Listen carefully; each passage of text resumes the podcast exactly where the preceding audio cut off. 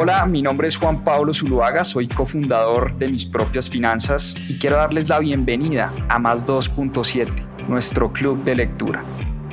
Durante 52 semanas leímos un libro todas las semanas y en este club de lectura van a encontrar la conversación de todo lo que aprendimos a través de la lectura. ¿Por qué más 2.7? En la región se leen menos de 2.7 libros al año y es una estadística que queremos combatir. Disfruten esta conversación y este aprendizaje que tuvimos a través de los libros. Bienvenidos. Bueno, muy bien. Hoy tenemos un libro lindísimo. Start with Why, empieza con el por qué. Simon Sinek.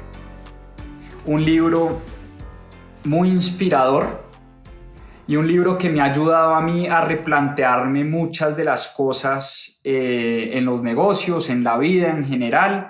Un libro al que recurro eh, de manera frecuente. Lo leí terminando la universidad por allá en el 2016 y lo releí esta semana, por supuesto, para el club de lectura.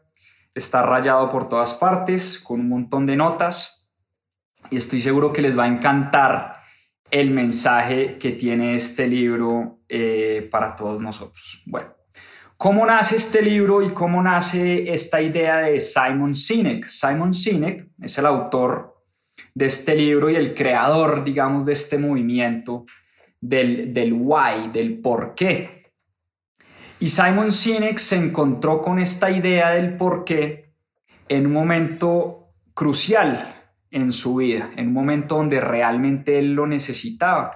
Simon Sinek, para ponerlos un poco en contexto, es antropólogo y tenía una agencia de mercadeo y era un tipo relativamente exitoso en los negocios, le iba bastante bien, él creó su agencia de mercadeo y publicidad y por allá en el año 2005 empezó a sentir que ya su trabajo no lo llenaba, que ya no se sentía y no se levantaba con las mismas ganas para trabajar con las que empezó cuando montó su emprendimiento y su negocio.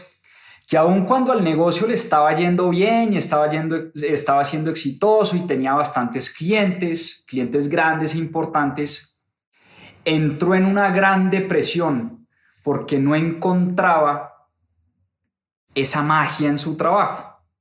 Necesitaba realmente encontrar esa magia, esa chispa, esas ganas de volver a trabajar.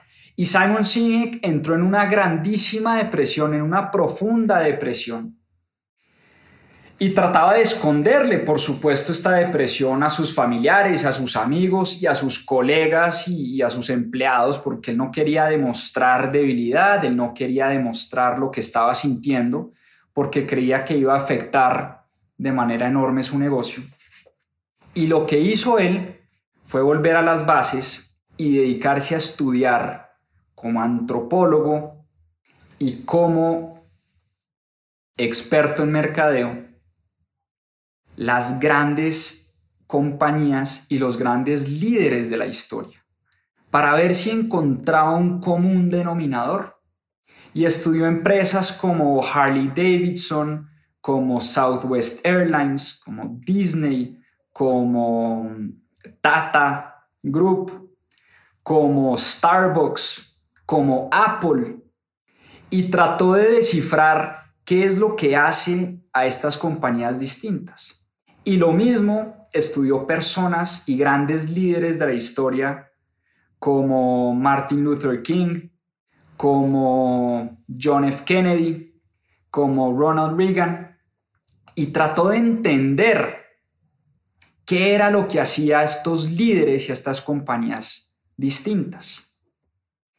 Y en un momento como de eureka, después de haber estudiado por mucho tiempo a estos grandes líderes y a estas grandes compañías, descubrió Simon Sinek que estas compañías primero inspiran y segundo comunican de manera exactamente igual.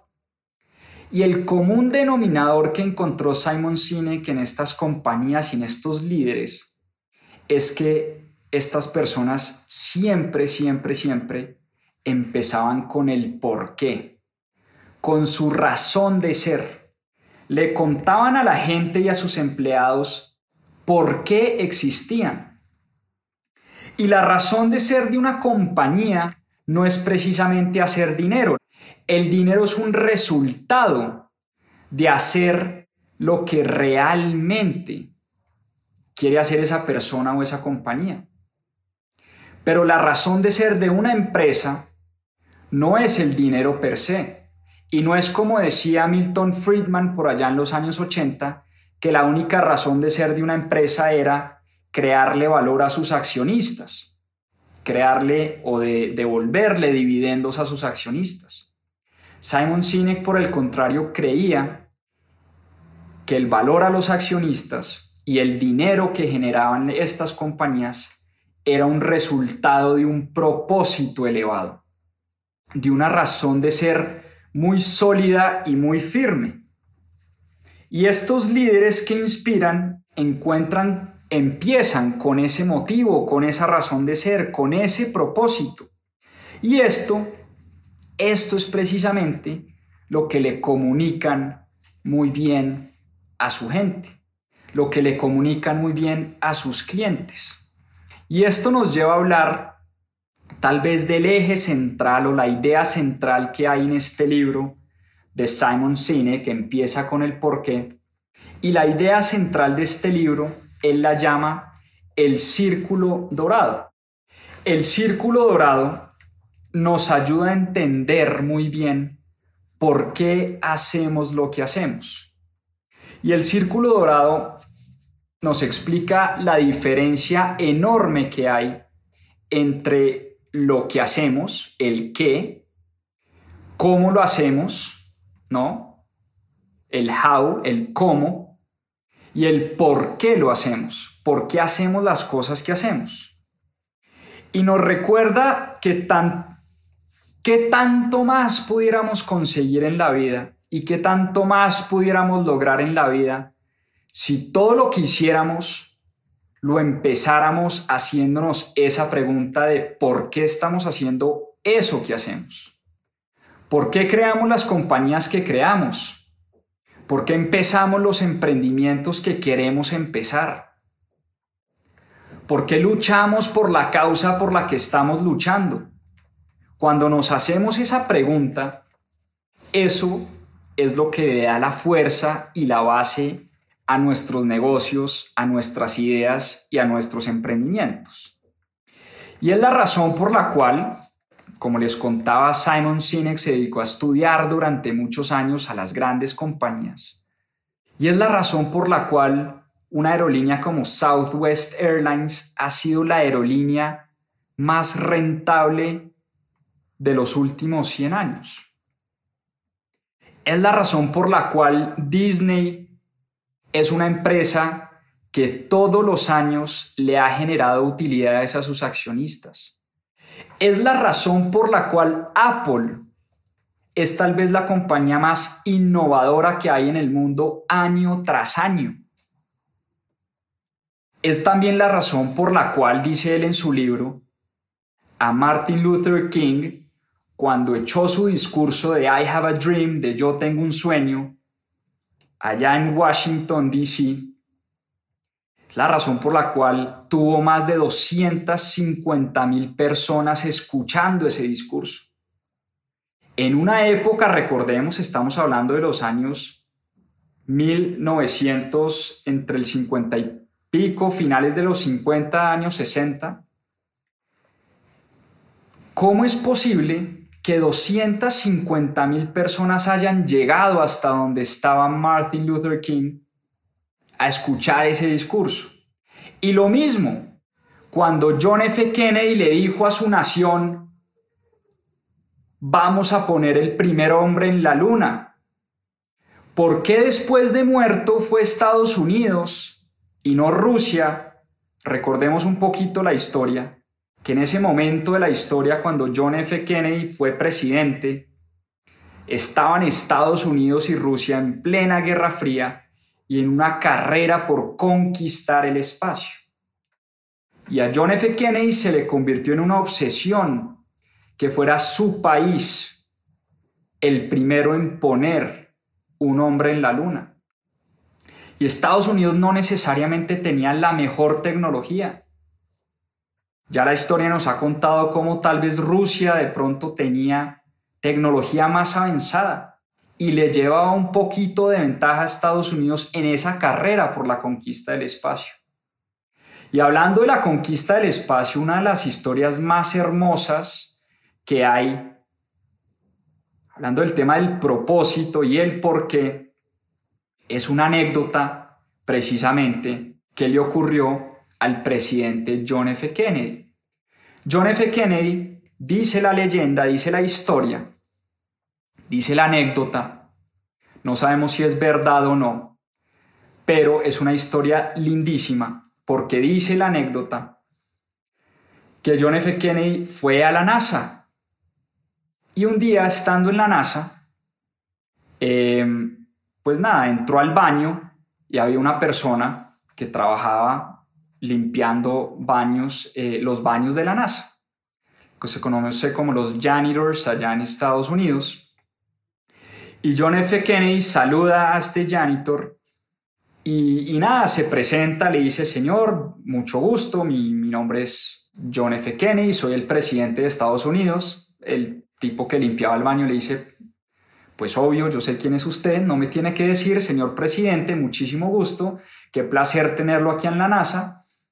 Y John F. Kennedy le pregunta a este señor, que se encargaba de limpiar los baños en la NASA, le pregunta, señor, cuénteme, ¿cuál es su trabajo acá en la NASA? Y el señor le responde lo siguiente, señor presidente, yo hago parte del equipo que está tratando de poner un hombre en la luna. Cuando la persona que limpia el baño se siente partícipe de ese propósito elevado en ese momento de la NASA que era poner el primer hombre en la luna, cuando es la persona que limpia los baños, la que le dice al presidente de los Estados Unidos que hace parte del equipo que está tratando de poner un hombre en la luna, ahí es cuando nos damos cuenta los propósitos elevados y lo poderosos que pueden llegar a ser los propósitos elevados en la compañía. Los porqués, como dice Simon Sinek. Esta es una historia lindísima y muy famosa cuando uno empieza a leer sobre estos temas del propósito, del why, del capitalismo consciente, del propósito elevado. Uno siempre se encuentra con esta historia y para mí es de las historias más hermosas que hay hablando de este tema del propósito. Y volvamos al círculo dorado, ¿no? La diferencia entre why, how y what, es decir, la diferencia entre qué cómo y por qué. Y dice Simon Sinek en su libro, dice, mire, todas las compañías en el mundo, todas, absolutamente todas, saben lo que hacen. Todas las compañías saben lo que hacen. Usted le pregunta, no sé, a Juan Valdés, ¿usted qué hace? Vendemos café. Usted le pregunta a Crepes y Waffles, ¿usted qué hace? Vendemos crepes y waffles. Si usted le pregunta a McDonald's, ¿ustedes qué hacen? Vendemos hamburguesas. Si usted le pregunta a Dell, ¿qué hace usted? Vendemos computadores, en fin. Todas, absolutamente todas las compañías saben lo que hacen, ¿sí? Algunas pocas compañías saben el cómo, ¿no? El how. Y el cómo es cómo lo hacen, es decir, la en, términos rimbombantes y de estrategia de negocio es la propuesta de valor, ¿no? la promesa de valor, la diferenciación. Hay algunas pocas compañías que son capaces de decir por qué se diferencian de la competencia, ¿no? Y eso es el cómo. Ok, yo hago computadores pero los míos son más rápidos, los míos tienen más memoria RAM, los míos tienen mejor diseño, los míos tienen X, Y, Z, ¿no?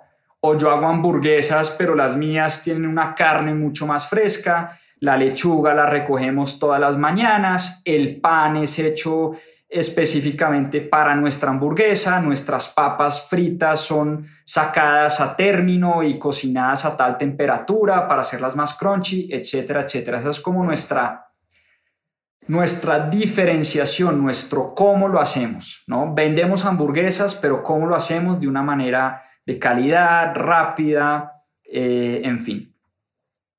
Y hay unas poquísimas compañías en el mundo, unos pocos líderes en el mundo que son capaces de explicarle a su gente y explicarle a sus clientes y explicarle a sus empleados por qué hacen lo que hacen.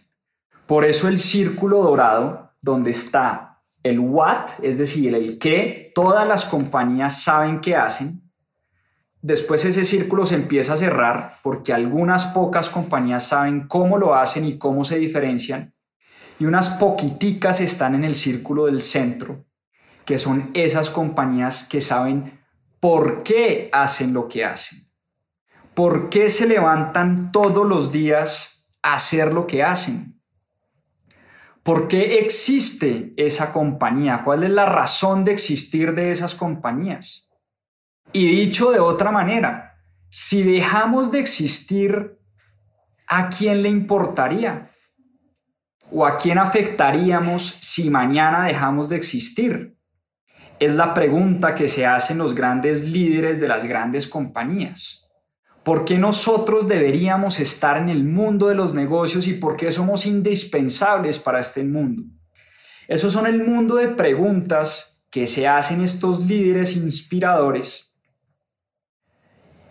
Y por eso dice Simon Sinek que las personas que logran articular ese por qué son las personas o los emprendedores y las empresarias que realmente logran crear empresas que perduran en el tiempo, empresas centenarias, empresas que todo el tiempo están innovando independientemente de los factores externos.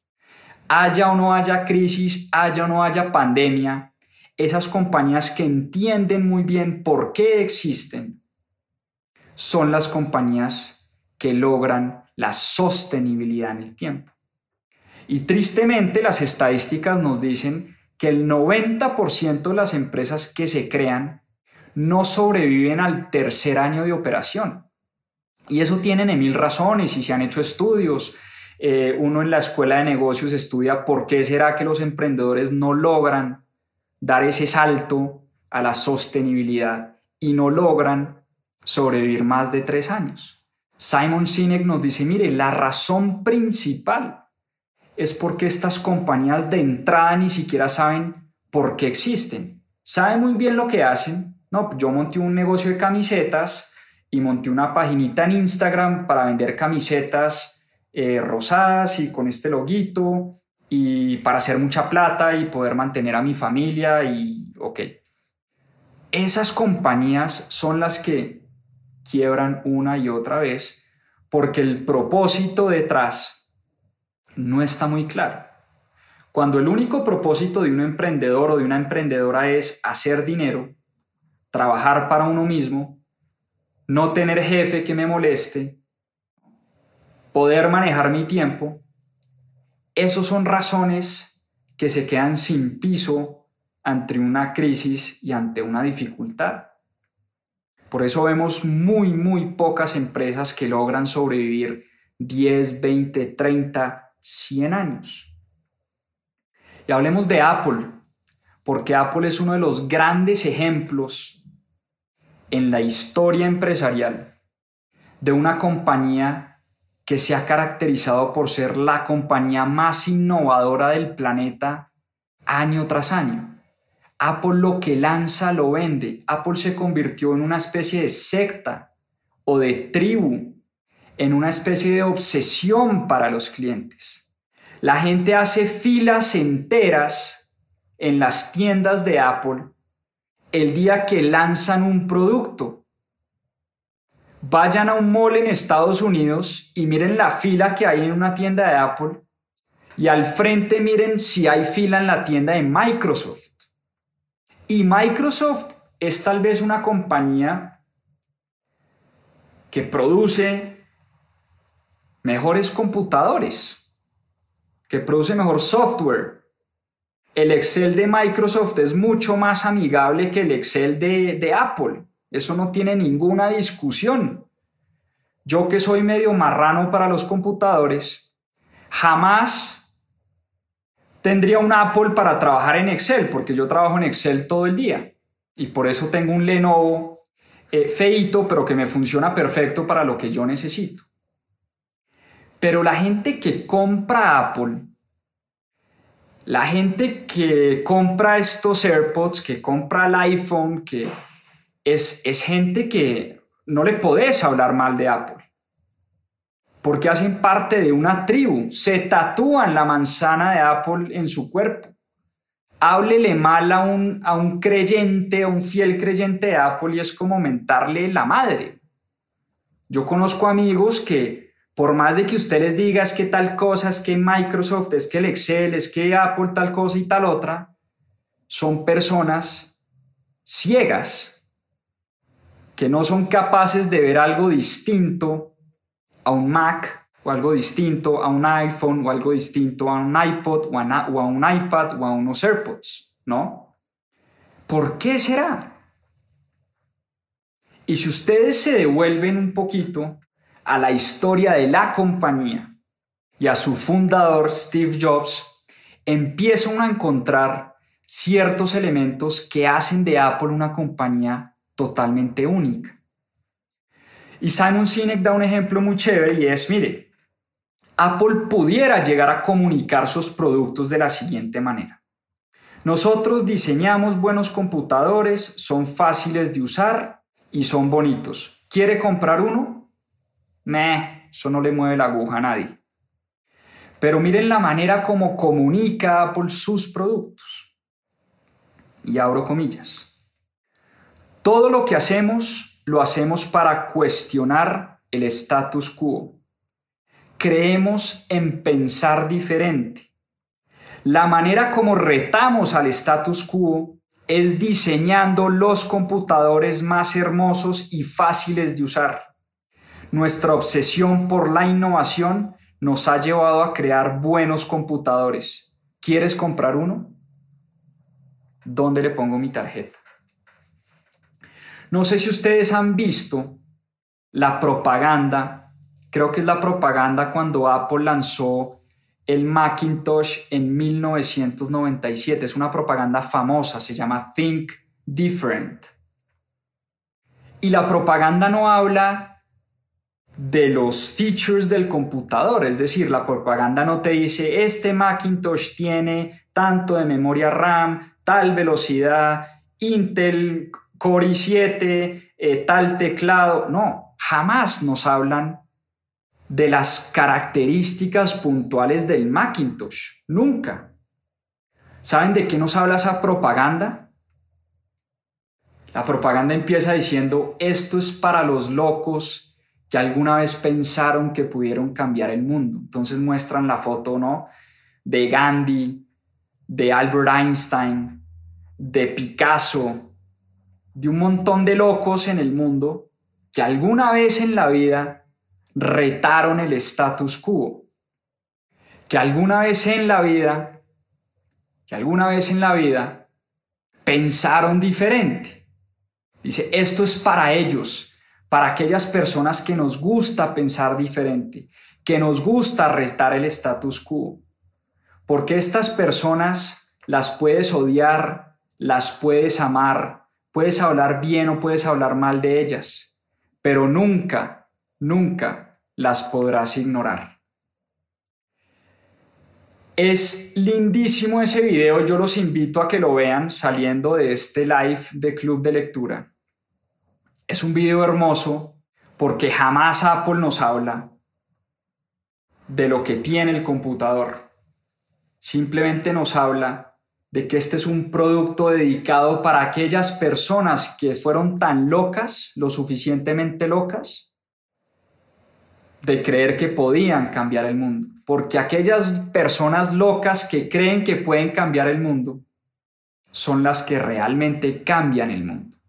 Imagínense ustedes, 1997, Steve Jobs con su cuellito de tortuga negro, ¿no? Con su pelo ahí despelucado, unos jeans viejos y rotos, mostrando y lanzando este Macintosh con semejante propaganda. Fue un éxito total ese Macintosh. Y así como lo hicieron en esa época, lo siguieron haciendo. Aún después de la muerte de Steve Jobs, Tim Cook, quien heredó el liderazgo de la compañía, ha seguido haciendo y ha seguido innovando y ha seguido entregándole a la humanidad productos supremamente hermosos y como dicen ellos, user friendly, fáciles de usar. Cuando todas las compañías de computadores en el mundo querían meterle un botón más, una tecla más, una pantalla más grande, etcétera, etcétera, Apple nos demostró que con un solo botón podíamos manejar nuestro celular. Y no hay una experiencia más bonita cuando uno compra un iPhone, destapar esa vaina, espichar un botón y eso ya funciona. Es increíble. El tipo de productos que crea esa compañía. Y no sé si han tenido la oportunidad de, hablar o entrevistar con personas que trabajan en Apple. Son personas que se hacen matar por esa empresa. No son personas que les ofrecen 100 o 200 o 300 dólares más en Dell o en Microsoft o en Lenovo y se van. No, son personas que duran muchísimo en esa compañía, porque vuelvo y repito, son empresas que logran explicarle y contarle al mundo por qué hacen lo que hacen. Como lo decía Steve Jobs en ese video, esto es para los locos que alguna vez pensaron que podían cambiar el mundo, porque gracias a ellos el mundo hoy en día es diferente. Y por eso la gente no compra, dice Simon Sinek en su libro, lo que uno hace, sino por qué uno lo hace. Lo repite una y otra vez en el libro. La gente no compra lo que usted hace. La gente compra usted por qué lo hace. Y hay un, y hay un ejemplo muy bonito en el libro. El ejemplo de los hermanos Wright. En el año, por allá en el año 1900, había un personaje llamado Samuel Pierpont Langley.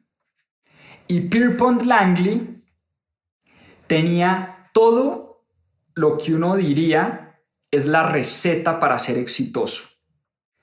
Pierpont Langley tenía las conexiones, había estudiado ingeniería en la Universidad de Harvard, la mejor universidad del mundo, era amigo personal de Carnegie, Andrew Carnegie, que era ni más ni menos el magnate del acero, y amigo personal de Alexander Graham Bell. Pierpont Langley era una de las personas más conectadas en el mundo de la ciencia de los negocios. El Departamento de Guerra en el año 1900 le entregó un cheque por 50 mil dólares, un montón de plata de la época, para que fuera él quien diseñara la primera máquina voladora, el primer avión. Y Pierpont Langley con ese dinero contrató a los mejores ingenieros, a los mejores matemáticos, tenía las conexiones, había hablado con el Washington Post y el Washington Post lo seguía a cada una de sus expediciones y a cada uno de sus intentos por crear esta máquina voladora. Y su propósito no estaba muy claro. Pierpont Langley quería ser un hombre famoso, quería ser un hombre millonario, quería ser un hombre de la talla de Alexander Graham Bell, de la talla de Andrew Carnegie, de la talla de JP Morgan, pero no era un tipo conocido. Y él decía, si yo logro ser la primera persona que pone una máquina a volar, es decir, si logro ser el primero en crear un avión, pues voy a ser tan famoso como cualquiera de ellos y tan rico como cualquiera de ellos. Ese era su motivo, ese era su propósito. Y unos cientos de millas un poquito más alejados, em, en Ohio, habían dos hermanos, Orville y Wilbur Wright, conocidos como los hermanos Wright. Los hermanos Wright no eran hombres de negocios, no eran tipos conocidos por absolutamente nadie, no tenían los contactos. El Departamento de Guerra no les había firmado un cheque por 50 mil dólares, pero eran unos tipos absolutamente apasionados y con un gran sueño, poner una máquina voladora en el aire por primera vez en la historia. ¿Y saben de dónde sacaban su dinero? Tenían un taller de bicicletas. Y ellos lo que querían hacer era una bicicleta que volara. Ojo a esto. Nunca fueron a la universidad. Sus amigos y sus colegas y sus empleados, si se quiere, porque no tenían empleados tampoco, sino gente que los ayudaba y creían en su misión, en su gran sueño, de poner a volar una bicicleta. Y las poquitas utilidades que les quedaban del taller de bicicletas las invertían en tratar de crear su bicicleta voladora. Y ensayaron una y otra vez, tuvieron varios intentos fallidos de crear esta bicicleta voladora. Y en diciembre 17 de 1903, por primera vez en la historia de la humanidad, los hermanos Wright lograron el vuelo de su bicicleta, un vuelo que duró 59 segundos en el aire. Tenían un sueño y habían logrado ese sueño. Tenían un porqué muy claro. Tenían una razón de existir muy clara. Y por eso personas empezaron a trabajar con ellos sin recibir nada a cambio. Y ellos sabían que ese sueño que era personal de poner una máquina en el cielo, sabían que ese sueño no solo les cambiaría la vida a ellos, sino cambiaría la vida y la historia de la humanidad. ¿Y saben qué pasó con el señor Pierpont Langley cuando se enteró que no había sido él el primero en poner una bicicleta en el aire, sino los hermanos Wright. Renunció.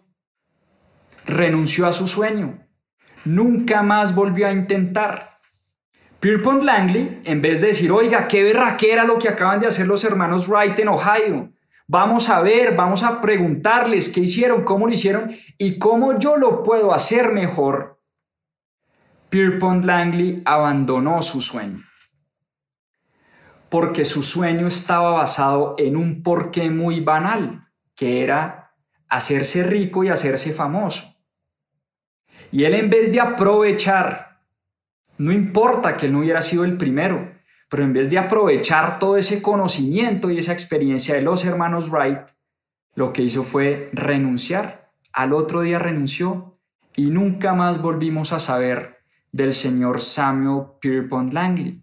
Por el contrario de los hermanos Wright, los conocemos como los primeros que pusieron un avión, ¿no? Un avión porque era una bicicleta con alas en el cielo durante 59 segundos. Y la prueba de que Langley no tenía un propósito elevado fue precisamente esa.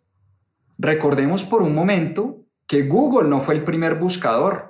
Antes que Google existieron muchísimos buscadores. No sé si ustedes recuerdan Altavista, no sé qué tan viejos o jóvenes son. Yo empecé, googlear no era un verbo cuando empezamos a usar Internet. Yo usaba Altavista, no sé si recuerdan. Lo mismo, el MP3. Apple no fue la primera compañía en inventarse el MP3, el iPod. Muchas otras compañías antes que Apple se habían inventado el MP3. Pero Apple, Steve Jobs, cogió esas ideas, robó muchísimas ideas y lo que hizo fue construir un producto absolutamente hermoso y fácil de usar. Y así como Apple, así como Google, Southwest Airlines. Southwest Airlines no fue la primer compañía de bajo costo, pero Southwest Airlines tenía un propósito lindísimo. Cuando Southwest Airlines entró al mercado, Southwest Airlines es una compañía, una aerolínea que empezó en Texas. Y rápidamente le resumo la historia de Southwest Airlines. Southwest Airlines en el año 1970, un señor llamado Herb Kelleher, Herb Kelleher montó esta compañía con otro socio y en ese momento, en esa época, Viajemos un poco hacia atrás al año 1970. Volar era un privilegio de unos pocos. Montar en avión era un privilegio de los que tenían el poder económico. Era esa época donde la gente montaba en avión con saco y corbata, porque se veía como algo de estatus. Nosotros los que podemos y montamos en avión viajamos en saco y corbata. Los demás en carro, en bus y en tren, ¿no? Pero volar en avión era un derecho reservado para unos pocos. ¿Y qué hicieron este par de genios fundadores de Southwest Airlines? Solo el 10% en ese momento volaba en avión.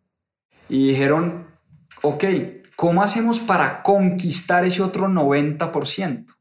Y alguna vez les preguntaron, ¿cuál es su competencia? Y los tipos respondieron, nuestra competencia son las compañías de trenes, de buses y de carros. ¿Por qué? Porque nosotros queremos poner a viajar al 100% de la población en avión. Creemos que ese debe ser un derecho de todos y no de unos pocos. Y el propósito con el que nace Southwest Airlines es democratizar los cielos. Esa era la frase que estaba en la pared cuando la gente entraba a las oficinas de Southwest Airlines. Queremos democratizar los cielos. Este debe ser un derecho de todos. Ese era su why, ese era su porqué, esa era su razón de ser. Southwest Airlines tenía que existir para que todo el mundo tuviera el derecho de montar en avión. Y que montar en avión fuera un derecho de todo el mundo y por ende debería ser low cost, barato. No todo el mundo tenía para pagar un ticket en avión. Por eso la obsesión de los empleados, del CEO, de los gerentes, de los pilotos, de las azafatas, de todas las personas que trabajaban en Southwest Airlines era cómo somos supremamente eficientes en nuestra operación para poderle trasladar un bajísimo costo a las personas. ¿Para qué? Para que volar sea un derecho de todos. Y la, la aviación, siendo un negocio tan difícil y tan complejo, hemos visto cómo las aerolíneas una tras otra se quiebra. Hay una frase muy famosa y muy célebre que dice que la mejor manera de convertirse en millonario es empezar siendo billonario y montar una aerolínea. Es decir, tener mil millones de dólares, montar una aerolínea para volverse millonario, es decir, tener un millón de dólares. Esa es la mejor manera de volverse millonario. Una frase jocosa que no es otra cosa que decir el mundo de la aviación, los negocios y las aerolíneas son negocios supremamente difíciles.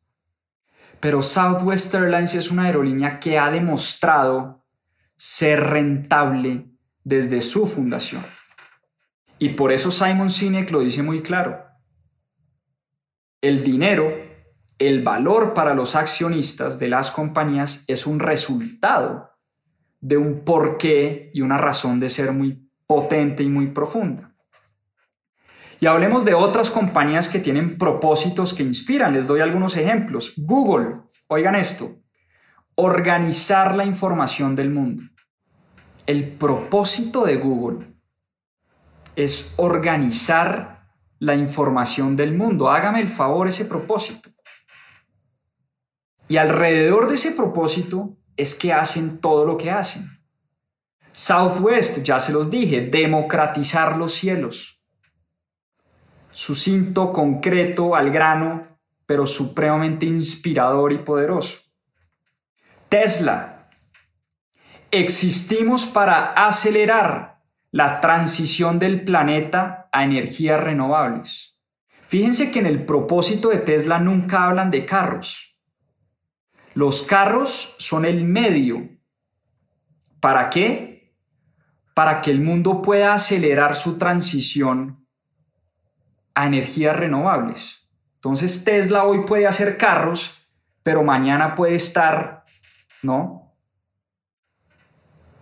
Llevándonos a Marte, porque lo que quiere Tesla es ayudar a este planeta. ¿no? Es el propósito de la compañía. Starbucks Coffee. Inspirar y realzar el alma humana una taza a la vez.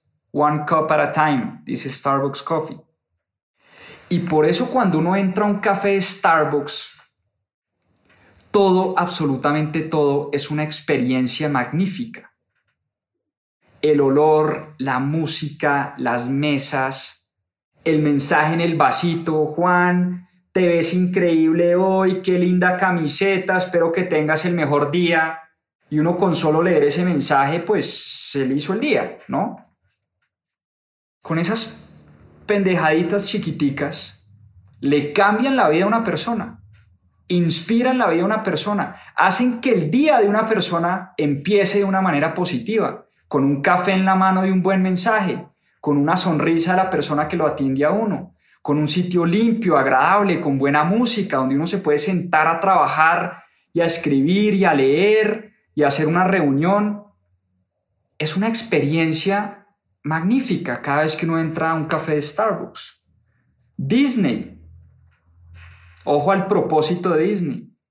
Creamos felicidad a través de experiencias mágicas sobra decir, ¿no? Sobra decir que yo sueño con el día de poder llevar a mis dos hijos a Disney, porque para mí cuando tuve esa experiencia cuando era niño, fue una experiencia mágica, fantástica, que a uno nunca jamás se le va a olvidar.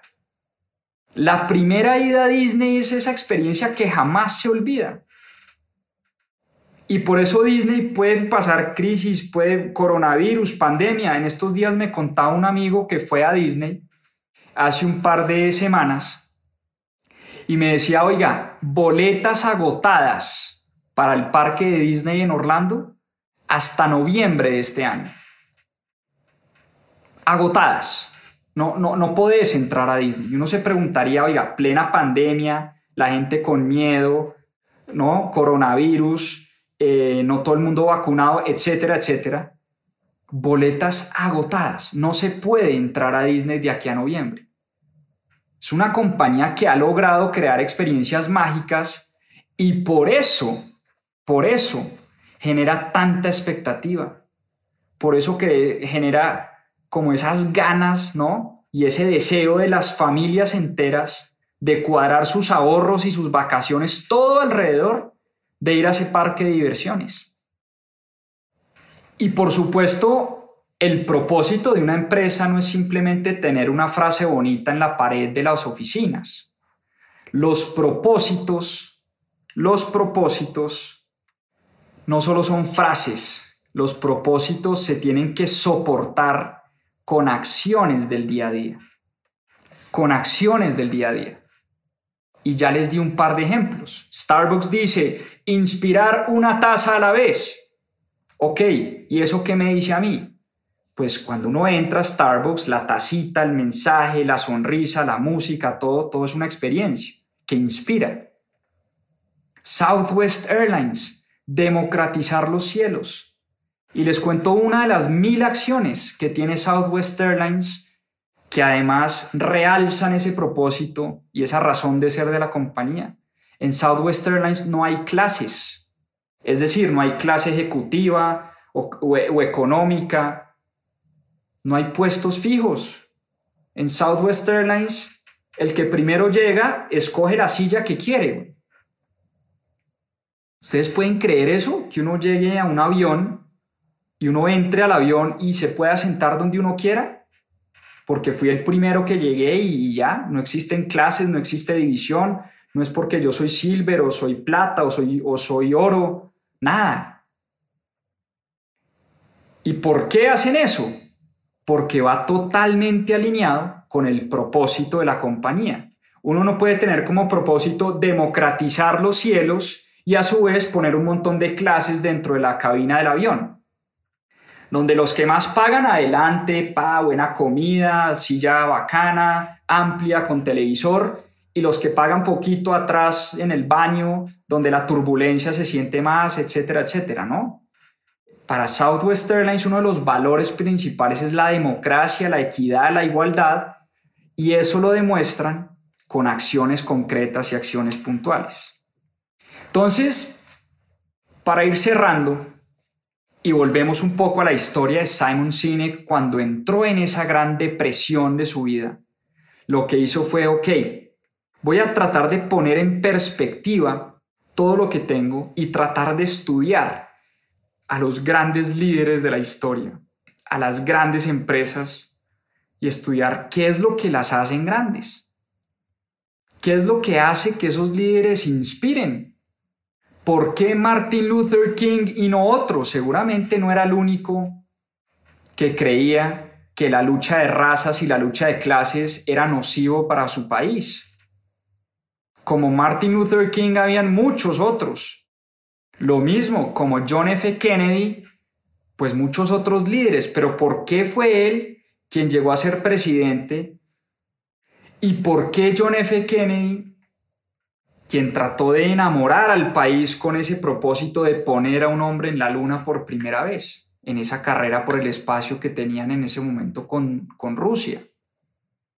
¿O por qué Apple sigue siendo una de las compañías más innovadoras año tras año y por qué la gente hace filas enteras cada vez que Apple saca un producto? Cuando Lenovo saca un producto, nadie, absolutamente nadie se entera. O por lo menos yo no me entero. Pero cada vez que hay un lanzamiento de Apple, eso es todo un acontecimiento. No sé si ustedes han visto en las noticias, la gente habla del iPhone 12 como si fuera, mejor dicho, no sé, el acontecimiento de la vida, o el 11, o el G, o el tal cosa, los AirPods, el iMac, el, el, iPad. Y la razón que encontró Simon Sinek es que estas compañías y estos líderes tienen un porqué muy potente, muy poderoso. Los grandes líderes de la historia ni siquiera son esos con las grandes ideas. No son los, los líderes con las grandes ideas. Son personas que solos consiguen muy poquito, como le pasó a, a Samuel Pierpont Langley. Creyó que solo, o creyó que por ser el primero, él iba a ser rico, iba a ser famoso, él iba a ser, iba a quedar en la historia. Pero los grandes líderes solos logran muy poco. En equipo logran muchísimo y entienden muy bien que el éxito es un trabajo en equipo. Porque los grandes líderes de la historia inspiran al grupo a trabajar por algo grande, por algo importante. Una persona como Herb Kelleher de Southwest Airlines no le decía a sus empleados es que queremos crecer el 15% en ventas y tener un EBITDA del 5% y no, no. Le decía a su gente cómo hacemos para que esto sea un derecho de todas las personas. Y esa se convertía en la obsesión de la azafata, en la obsesión del piloto, en la obsesión del director de finanzas, en la obsesión del director de mercadeo, en la obsesión de él como CEO y como gerente de la empresa. Y así sucesivamente. Lo mismo Howard Schultz, el que fue CEO de Starbucks por muchos años. Howard Schultz sabía cómo inspirar a su gente, cómo motivar a su gente cómo hacerlas parte de algo grande, de algo importante. Por eso los grandes líderes nunca empiezan con lo que se debe hacer, sino por qué debemos hacer lo que estamos haciendo. Los líderes inspiran a la acción de esa manera. Cuando uno como líder es capaz de contarle a su gente por qué estamos haciendo lo que estamos haciendo, la gente solita se encarga de actuar. Es decir, un gran líder no es el que se le pasa diciendo al director de mercadeo qué tiene que hacer o al director de finanzas cómo tiene que llevar los números, ¿no? O al director de operaciones cómo es que tiene que ser la operación de la compañía. Ese no es el rol del líder. El rol del líder, nos dice Simon Sinek en su libro, es dejar muy claro por qué existimos y por qué hacemos lo que hacemos. Cuando la gente sabe por qué estamos en el mundo de los negocios, cuál es la razón de ser de la compañía, la gente solita puede poner todas sus aptitudes y todo su conocimiento al servicio de ese propósito elevado.